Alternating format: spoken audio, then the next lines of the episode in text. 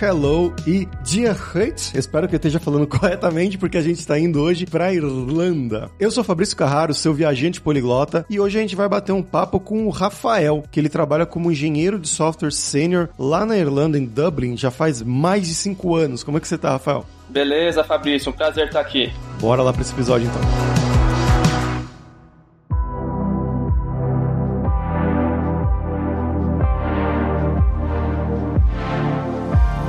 Rafael, pra gente começar aqui, como sempre, eu peço pros nossos convidados se apresentarem, né? Então, conta um pouquinho sobre você, de onde que você é no Brasil, o que que você estudou, se estudou, e um pouco da sua carreira, né? Um passo a passo da sua carreira, desde o Brasil até chegar aí na Irlanda. Claro. É, então, eu comecei minha carreira aqui em São Paulo, né? Eu estudei sistemas de informação, Nessa época, quando eu estava fazendo o curso, eu gostei muito de Java e eu acabei entrando nessa área né, de programação que eu tinha gostado bastante na faculdade. Eu não comecei com Java, né? Tinha começado com Visual Fox Pro, é uma linguagem bem antiga. Nunca ouvi falar. é uma linguagem bem antiga, é um é tipo um Clipper orientado a objeto. É ah, tá. Bem antigona mesmo. E depois de Visual Fox Pro, aí que eu consegui entrar com Java, né? Então eu trabalhei aqui no Brasil por volta de uns oito anos. E aí eu sempre quis, né? Sempre quis ir para a Europa e trabalhar na Europa. E aí nesse meio tempo eu estava me preparando para conseguir um trabalho fora, porque é um grande desafio, né? Porque quando você vai para fora, você compete com o mundo inteiro. Então, comecei a fazer aula de inglês aqui, então eu montei essa consistência, né? Eu fazia aula de inglês toda semana e também estudava por fora, estudava Java, estudava todos os assuntos que me ajudaria na minha carreira, né? Só uma coisa, você tá falando aqui no Brasil porque você tá de férias no Brasil, né? É, porque eu tô de férias, deixando isso claro. Beleza, pode é, Só pra não confundir o pessoal, é, isso é importante falar. É, eu tô de férias aqui e eu me preparei, né? Então, estudei bastante o inglês, eu fazia bastante aula de conversação, eu mudei, por exemplo, o, o, o meu laptop, o meu celular, tudo para inglês porque aí você acaba, acaba virando normal, né? Acaba virando uma coisa comum, o inglês. E foi isso que eu fiz, né? Então outro, eu basicamente virei a chave para fazer tudo em inglês. Então, para procurar problemas de programação, eu ia lá no Stack Overflow, procurava tudo em inglês. E tudo que eu estudava também, estudava tudo em inglês. Então isso me ajudou bastante a fazer o inglês meio que normal, assim, na minha vida. E claro, fora isso, eu também estava estudando, estava fazendo aula de conversação. E também peguei experiência aqui no Brasil, né? Porque eu acho que se você não tiver visto, você tem uma desvantagem enorme lá fora. Então você tem que se preparar o dobro, outra vez, algumas vezes até o triplo, para você conseguir uma oportunidade lá fora. Então foi esse meu plano, né? Eu peguei experiência aqui no Brasil,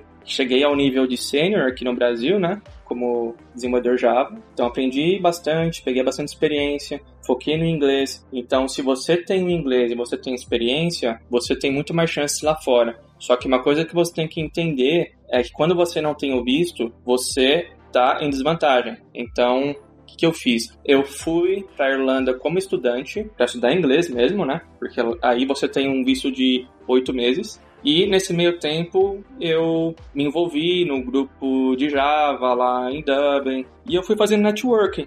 É um visto de estudos, né, que você tem? Que você está mencionando? Que eu tinha, isso. Eu tinha um visto de estudo para estudar inglês. E aí, isso foi cinco anos atrás, né? E nesse meio tempo, eu também comecei a me envolver nos grupos de Java comecei a fazer networking e até fiz um, um, estágio voluntariado lá, onde eu ajudava uma menina da Alemanha a criar um site simples e isso me ajudou também no meu inglês, né? Porque eu só falava inglês, estava muito em contato com o líder do grupo lá, então tudo isso me ajudou, porque a Irlanda ela tem um, um desafio a mais que é o sotaque, né? O sotaque de lá é muito difícil. Tanto que no primeiro dia que eu cheguei na Irlanda foi uma frustração grande, porque eu não entendi nada que a mulher falou. Primeiro dia tinha que achar o mercado lá e tudo, né? E aí eu fui, é, ia procurar lá o mercado Tesco, né? Ele é bem famoso na Europa. E aí eu não achei o mercado, aí eu entrei numa lojinha.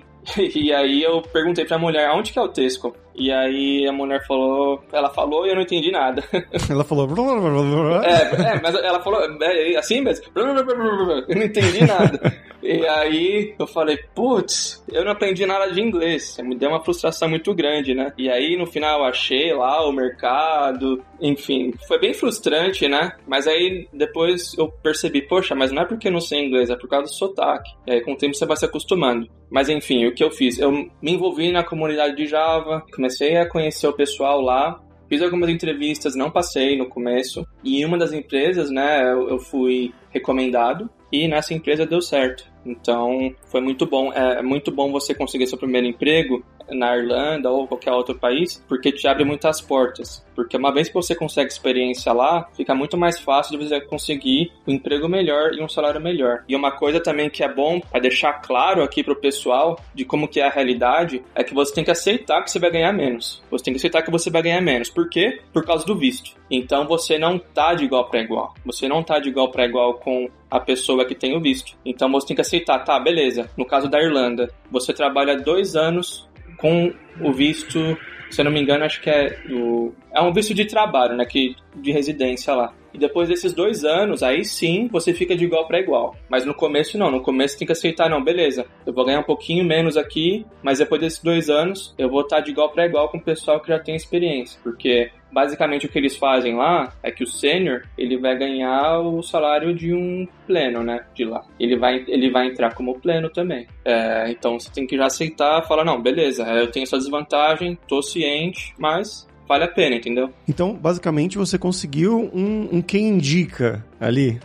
Eu consegui porque eu, antes de ir para Irlanda, eu comecei a compartilhar meu conhecimento. E isso é uma, faz uma diferença gigantesca. Por quê? Porque quando você compartilha seu conhecimento, primeiro que você aprende muito, né, o conteúdo que você está compartilhando, e você acaba criando um portfólio muito forte, né? Você acaba se tornando uma referência. Eu venho compartilhando conhecimento sobre desafios de código Java, né, os Java Challengers. Por fazer isso no LinkedIn, no Twitter, no YouTube também, eu acabei ganhando visibilidade. Eu fui somente recomendado por essa pessoa porque essa pessoa confiava no meu trabalho através do que eu estava compartilhando. Ou seja, se eu não tivesse compartilhando, provavelmente eu não teria sido recomendado. Então isso é uma dica que eu deixo pro pessoal aí que quer trabalhar fora, cria um blog, é, cria um, vídeos em inglês, porque isso vai te dar visibilidade lá fora. Então foi isso que eu fiz. Eu, todo conteúdo que eu faço, que eu compartilho, eu compartilho em inglês. E, e não vai adiantar compartilhar conhecimento em português. É, então tem que ser em inglês. E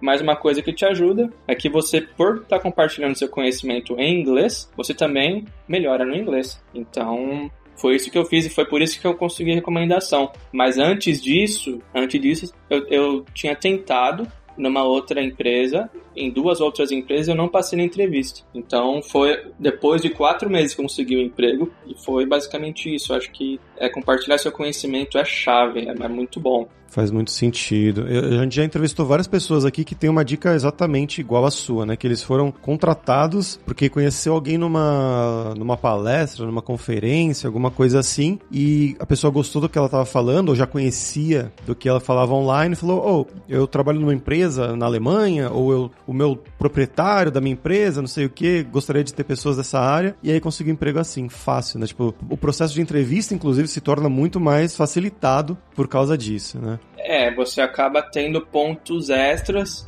É um pouco mais fácil, mas continua sendo desafiador, porque você também faz a entrevista toda em inglês. Na, quando você chega no país, você não tem é, essa fluência toda no inglês, né? E você tem que também pôr a sua experiência ali, é, tem que mostrar realmente que você tem experiência, você tem o que eles precisam. Mas é, mas te dá uns pontos extras, sim, se você tiver recomendação, com certeza.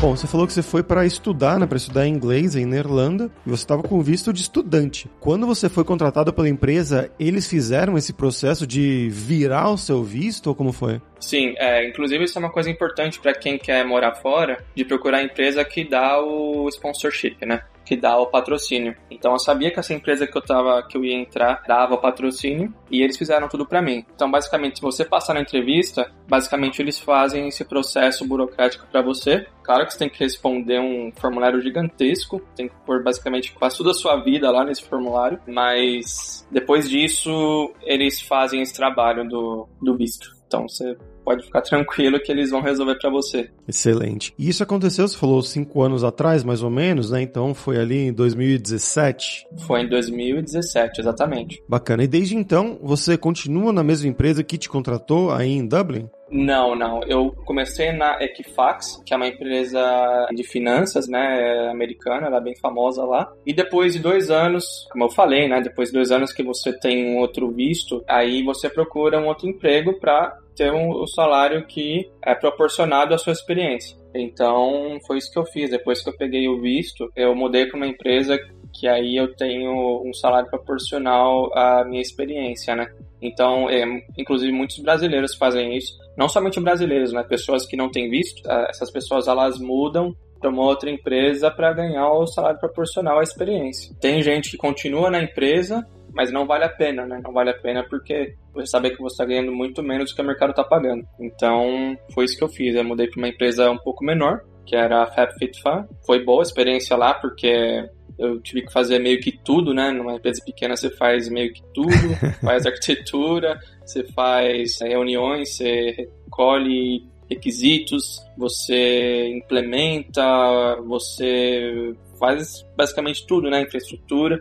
Então, foi uma boa experiência, mas foi bem desafiador. É, não tem equipe, né? É a eu-equipe. É eu-equipe, exatamente tem muito esse conceito de ownership, né? Que você tem que pegar aquela tarefa e terminar ela e do início ao fim. Então é um conceito que você não aprende tanto numa empresa grande. E isso está ficando mais e mais popular no mercado. E agora eu tô na Mastercard. Então, mudei de empresa duas vezes. Eu recomendo todos fazer isso, porque senão você vai estar ganhando abaixo do mercado. Sim, sim. E uma coisa interessante, já que você passou por várias empresas aí, também muito tempo trabalhando, já era sênior no Brasil, eu queria que você comparasse, se possível, como você viu e vê a diferença do dia a dia de trabalho nas empresas que eram no Brasil e nessas daí, né? Inclusive as empresas grandes, né? Como a Mastercard, como a Equifax e também na menorzinha, né? Na startup que você trabalhou por aí também e comparando com o Brasil. Legal, é, isso é, é legal de falar também, porque no Brasil a gente tem muita cultura da correria, cultura é, de entregar custo que custar. Às vezes tem umas negociações muito ruins que o gerente faz, né? Que acaba fazendo todos os desenvolvedores trabalhar hora extra, e aí todo mundo trabalha muito, cria aquele código ruim, entrega o, o software cheio de bugs, e aí aquele estresse para todo lado. Isso não tem na Europa. Pelo menos nas empresas que eu trabalhei. Pode ser que tenha as empresas que são assim, mas nas empresas que eu trabalhei não teve esse tipo de coisa. Na é uma empresa grande, né? Uma das coisas que é muito comum em empresa grande é que elas são muito organizadas, né? Então na Equifax não era diferente. Na Equifax a gente usava Scrum, a gente não pegava muitos pontos de complexidade, né? A gente pegava uns pontos que era razoavelmente confortável de terminar em duas semanas. Nunca fiz hora extra. Nunca fiz hora extra em nenhuma empresa. Igual em São Paulo, né? Igual em São Paulo, igualzinho. e mais um detalhe importante, que é na Europa, você não trabalha oito horas por dia, você trabalha sete horas. Então isso é muito bom. Você acaba trabalhando uma hora menos do que no Brasil, porque no Brasil você trabalha oito horas e tem mais uma hora de almoço, né? Na Europa não, na Europa você tem, você trabalha sete horas e tem uma hora de almoço. Então isso é legal. Na Equifax era tudo muito organizado, tudo muito organizado. Tinha a planning pro quarter, pro quarter que eu falo é o basicamente para os três meses, né? Para cada três meses a gente planejava, né, as tarefas e tudo. Eu acho que isso deve ser comum no Brasil hoje em dia. Eu não sei mas a gente tinha todo esse planning, né? A gente planejava as tarefas para próximos três meses, a gente planejava as tarefas para cada sprint, então foi sempre muito bem organizado. Claro que tem esses problemas, né? Também não, Na Europa não é tudo perfeito, como a gente pensa, né? Eu pensava, poxa, na Europa deve ser tudo perfeito, todo mundo é bom. Não é bem assim, né? O pessoal é bom, mas com certeza tem muito brasileiro muito melhor do que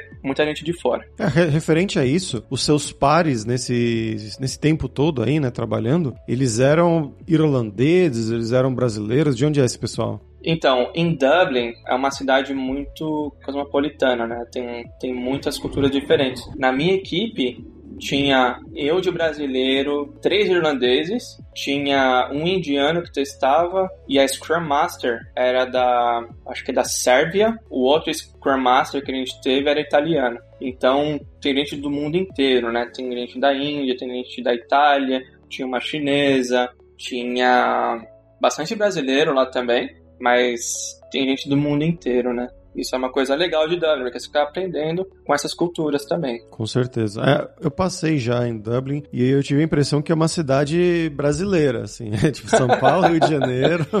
Belo Horizonte e Dublin, porque só tinha brasileiro aí. Ah, é verdade, é verdade, porque em Dublin, muito brasileiro vai para fazer intercâmbio. Por quê? Porque é um dos lugares mais baratos para você fazer intercâmbio. E não necessariamente todos os brasileiros vão para ficar, entendeu? Acho que a grande minoria fica lá porque é mais na nossa área, né, que você consegue o visto. Em outras áreas é mais difícil. Muitas pessoas que vão lá acabam ficando os oito meses do visto, né? Às vezes renovam para mais oito meses e retornam para o Brasil, porque se você não tiver um trabalho que você tenha uma renda razoável lá, você passa um perrengue. Você passa um perrengue por quê? Porque o aluguel lá é muito caro. Então, o aluguel em Dublin, você paga mais ou menos 500 euros para você compartilhar um quarto com mais duas pessoas.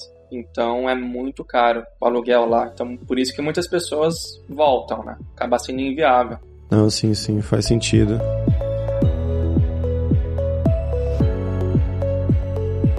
E falando das tecnologias, você está trabalhando agora na Mastercard, né? Mas não é nem gigante, é mais do que isso até.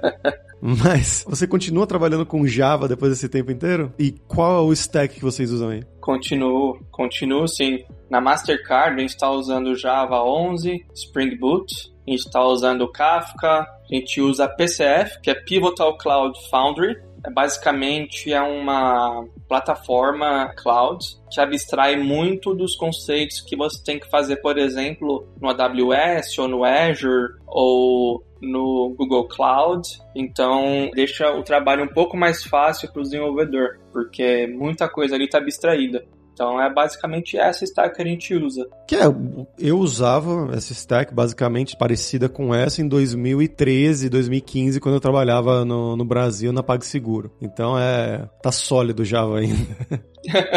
É, o Java é uma linguagem que tá forte aí ao longo dos anos, né? De mais, por mais de, de 20 anos. Então é uma linguagem muito forte pro back-end. Sim, sim. E saindo um pouco dessa área mais técnica, indo mais pra parte de da sua vida mesmo aí, o que, que você recomenda para as pessoas fazerem em Dublin? Você gosta de morar em Dublin? Ah, eu gosto, eu gosto. Eu acho que Dublin é uma cidade pequena, Dublin é uma cidade que você faz tudo a pé se você morar no centro da cidade. Bom, o que eu vou recomendar para fazer em Dublin, acho que é óbvio, né? Quase. A Irlanda é quase uma referência para cerveja. Mas uma coisa para as pessoas fazerem é ir no bar, por exemplo, ver uma Guinness. Mas claro, né, não dá para você fazer muito isso no dia a dia, né? Eu vou para bares de vez em quando, mas o que eu gosto de fazer mesmo em Dublin é fazer hiking. Então tem bastante montanha lá, tem a natureza é muito bonita, porque na Irlanda é o lugar que tem a grama mais verde do mundo. Que fato aleatório. é, que fato aleatório, mas é muito bonito quando você vai fazer o hiking lá e você vê, poxa, a grama bem verde, as flores e tudo. Às vezes tem cachoeira também, então é um lugar muito bonito para fazer hiking. E o que mais tem pra fazer lá? Tem a, a parte da, da noite. É legal para quem gosta, eu não gosto muito. O que eu faço lá, eu danço, né? Eu danço salsa e bachata. Então, lá tem bastante lugar para dançar, então para mim isso é legal. Tem uma comunidade boa de dança lá. Agora entra a pergunta que não quer calar, né? Como brasileiros tem essa fama, né? Que brasileiro sabe dançar, não sei o quê, mas programador não tem muito bem essa fama.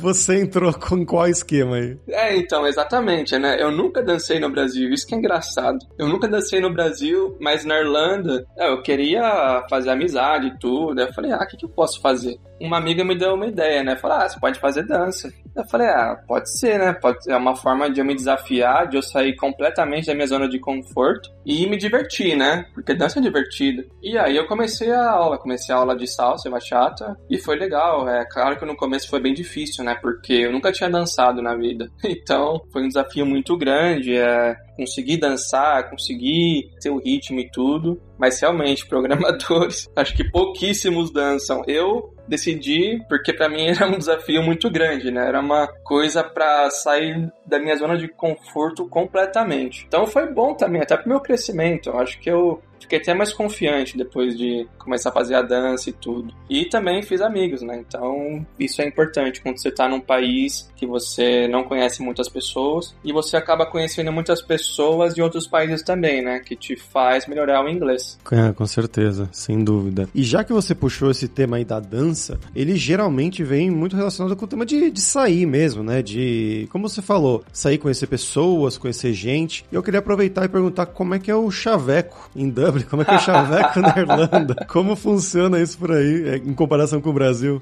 Boa pergunta. Ah, eu acho que é mais na conversa mesmo, sabe? Você conversa com a pessoa, se bater ali a conversa e se as pessoas se, se, se gostarem, você basicamente combina, faz algo e vê o que rola. Acho que não tem muito segredo não tem muito segredo não, porque a gente pensa que muda assim muito na Europa, mas eu acho que, que não muda, né? Eu acho que é mais para você ver se a personalidade ali é parecida com a sua, você convida a pessoa para fazer algo e se realmente personalidade bater, vocês acabam criando um relacionamento, né? E na dança não é diferente. Na dança você não é uma coisa rasa que na balada, né? Na dança é diferente, porque você conversa com a pessoa, você conhece a pessoa. Então na dança eu diria que é mais para relacionamento de longo termo, né? É, a dança é um, é um interesse, é um hobby, afinal, né? Não é só tô na balada. Não, é diferente. A balada é muito diferente, porque na balada é ali você tem uma coisa ali pronto, né? Mas na dança não. Na dança você realmente conhece a pessoa, você vê se a personalidade bate, você vê se realmente você se interessa naquela pessoa. Então é diferente, né? Mas eu diria que é bem parecido, porque no final são pessoas que nem a gente, né? são pessoas com, claro, cultura diferente, mas mesmo assim acaba se aproximando um pouco da cultura do Brasil. Agora, se a gente estivesse falando de, de países que tem o regimento muçulmano, aí seria diferente, né? Aí seria uma coisa completamente diferente que eu também não sei como é que funcionaria, mas na, na Irlanda é já uma cultura um pouco mais próxima da nossa. Então, eu diria que é até parecido com o do Brasil. Tá certo.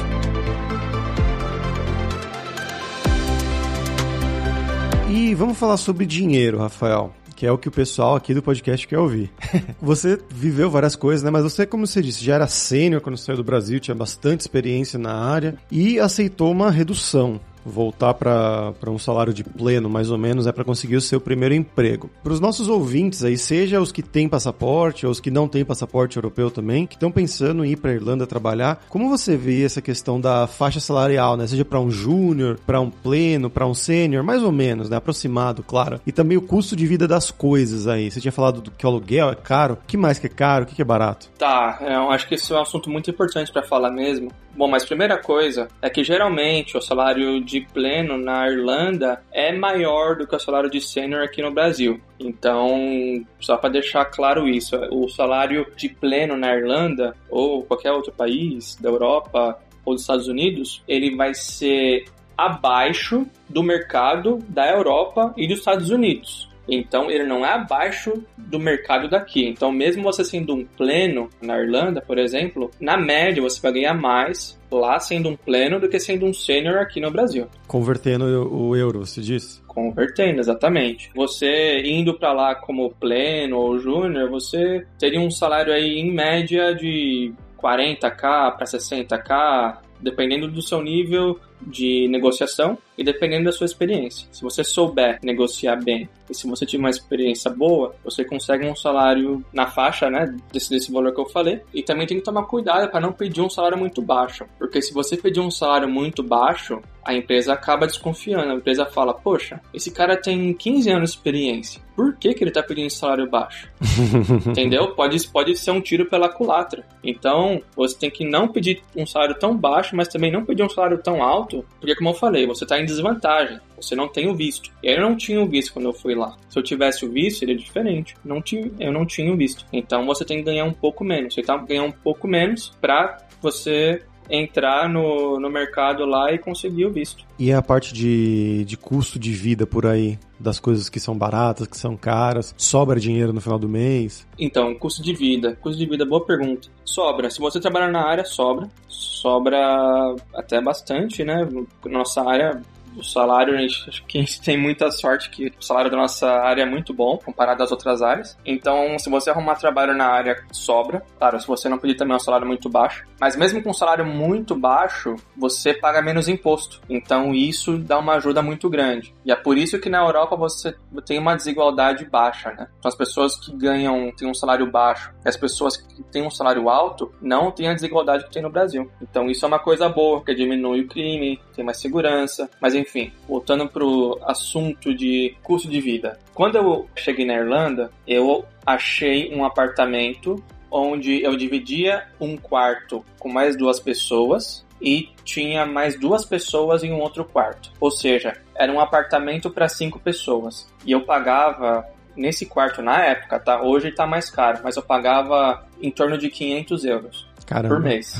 é, então, e eu nem trabalhava nessa época, né? Eu tava só estudando. Então, por isso que é importante, se você, se você decidir ir para fora, guarda dinheiro. Guarda dinheiro porque você consegue focar. Porque se você começar num trabalho de restaurante ou qualquer outro assim, o problema é que você vai tirar o foco. E aí você não vai ter tanto tempo para focar na sua área mesmo, né? Então por isso que é importante guardar dinheiro quando você for lá, para estar tá preparado para isso. Então, enfim, eu gastava mais ou menos 500 euros por mês. Eu economizava bastante com comida, né? Então pagava mais ou menos 100 euros por mês com comida. De conta, eu pagava mais ou menos 50 euros. E para sair eu também não gastava muito não, porque eu tava muito focado, né? Para conseguir um emprego lá, eu gastava, acho que em média 50 euros também. Então, eu gastava em média aí 700 euros por mês, assim, sendo bem econômico, né? Naquela época ainda, né? Hoje você gastaria mais com a inflação e tudo mais. Ah, hoje eu gastaria mais. Hoje, com a inflação e tudo, acho que eu gastaria mais ou menos 850 euros por mês. Porque hoje tá mais caro,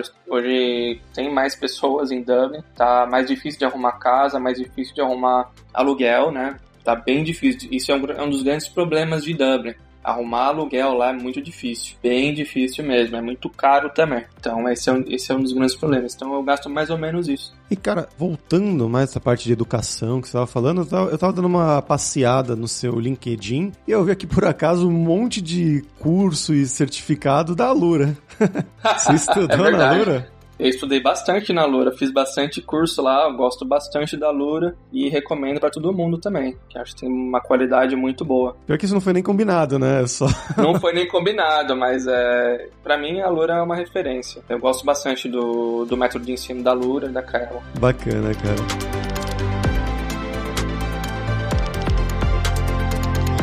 E pra gente fechar, Rafael, agora é a hora do perrengue, que é quando a gente pede para os nossos convidados contarem histórias engraçadas, gafes, micos que tenham acontecido com você esse tempo todo aí na Irlanda. Nossa, ah, aconteceu um, acho que eu contei uma parte, né, dessa gafe aí, que eu tava procurando o mercado, e aí a, moça falou lá, tudo complicado, não entendi nada, por causa do sotaque. E aí eu entendi só a linguagem corporal dela, né? Falou, vai ali, vai ali. Falei, ah, tá bom. Ela apontou ali e eu fui pra uma direção. Aí eu fui pra direção ali, aí eu falei, ah, é aqui, né? Aqui no Tesco aqui. Aí eu entrei lá, comprei umas coisas básicas, né? Eu nem sabia cozinhar direito também. Então, esse foi mais um desafio de morar sozinho e de ir pra um outro país. E aí eu comprei as coisas básicas, comprei o macarrão, comprei enfim, coisas para cozinhar que não era tão difícil, né, de fazer. E eu tava saindo, né? Tava saindo do mercado. E aí eu vi uma porta, né? De saída. Eu falei, deve ser aqui, né? Não é possível. E aí quando eu fui abrir a porta, era a porta de alarme. Putz, porta de emergência. Eu, é, a porta de emergência. Passei uma vergonha do caramba. Eu falei, putz. Aí o negócio tocando, todo mundo olhando pra mim. O brasileiro isso... roubando aqui. é, o brasileiro roubando. Eu falei, putz. Nossa, que vergonha. Passei uma vergonha do caramba. Aí eu fingi que nem foi eu, né? Eu só olhei assim pra frente, não, não tive nenhuma reação assim, emocional. Fingi que não era eu. Tinha que sair gritando: Argentina, Argentina. Aí o pessoal ficou meio confuso, nem entendeu nada. Mas, puxa, passei uma vergonha do caramba. Nossa. Pô, muito bom.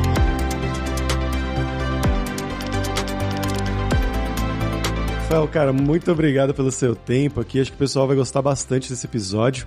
Você quer divulgar alguma coisa? Valeu, Fabrício. Claro, eu vou deixar um livro gratuito aqui pro pessoal. É o Challenger Developer, que é um livro que ensina princípios para o desenvolvedor conseguir um emprego fora, né? E ele é todo em inglês, ele é bem simples. Eu uso o inglês bem simples, que é realmente para o público global, né? Para o público global, para eles entenderem e conseguir aí um, é, um, bom emprego fora e se destacar como desenvolvedor. Então, deixo esse livro aí de graça para o pessoal. Tem bastante coisa legal nesse livro aí. Bacana. Os links, como sempre, vão estar lá na descrição desse episódio em devsemfronteiras.tech.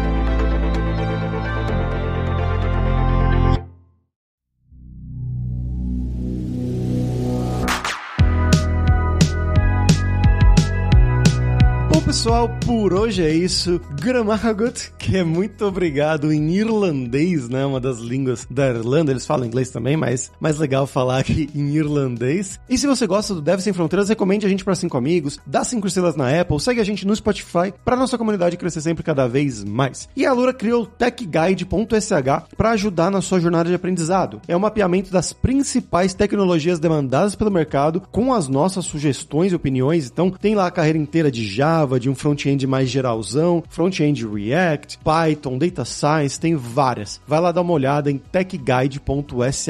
E a gente tem os 7 Days of Code, que são 7 dias de desafios totalmente grátis em diversas linguagens de programação para você botar a mão na massa e praticar o que você estiver aprendendo. Seja com os cursos da Luro ou em qualquer outro lugar. Tem um desafio muito legal de Java lá, tenho certeza que você vai curtir muito. Então vai lá se desafiar em 7daysofcode.io. E não deixe de conhecer a Lura Língua para você reforçar o seu inglês e seu espanhol e dar aquela força, tanto no seu currículo quanto na sua vida profissional. Uma coisa que o Rafael destacou muito bem durante o episódio de hoje, né? Da importância que foi o inglês para ele, né? Ele estudou muito no Brasil antes de ir para fora e depois foi para lá também fazer um intercâmbio, mas mais pelo visto, né? Ele já talvez poderia trabalhar só com o inglês que ele aprendeu no Brasil, poderia ter inclusive estudado pela Lura Língua. E só lembrando que o ouvinte do Deve Sem Fronteiras tem 10% de desconto em todos os planos. Então vai lá em aluralingua.com.br barra promoção, barra Dev Sem Fronteiras e comece a estudar com a gente hoje mesmo. Além também, é claro, da alura.com.br que tem mais de 1.400 cursos de tecnologia, principalmente na área de programação, que é a área do Rafael aqui, e tem cursos de Java, tem a formação inteira de Java, de Kafka, de Spring, as tecnologias, né, a stack que ele tá usando lá na Mastercard hoje em dia na Irlanda. Se você quiser ir para lá, seria uma boa aprender também. Tem também curso de como você criar o seu currículo em inglês ou em espanhol para mandar pro exterior. Então, com certeza vai ter o curso para você. Então, pessoal, até a próxima quarta-feira com uma nova aventura em um novo país. Tchau, tchau.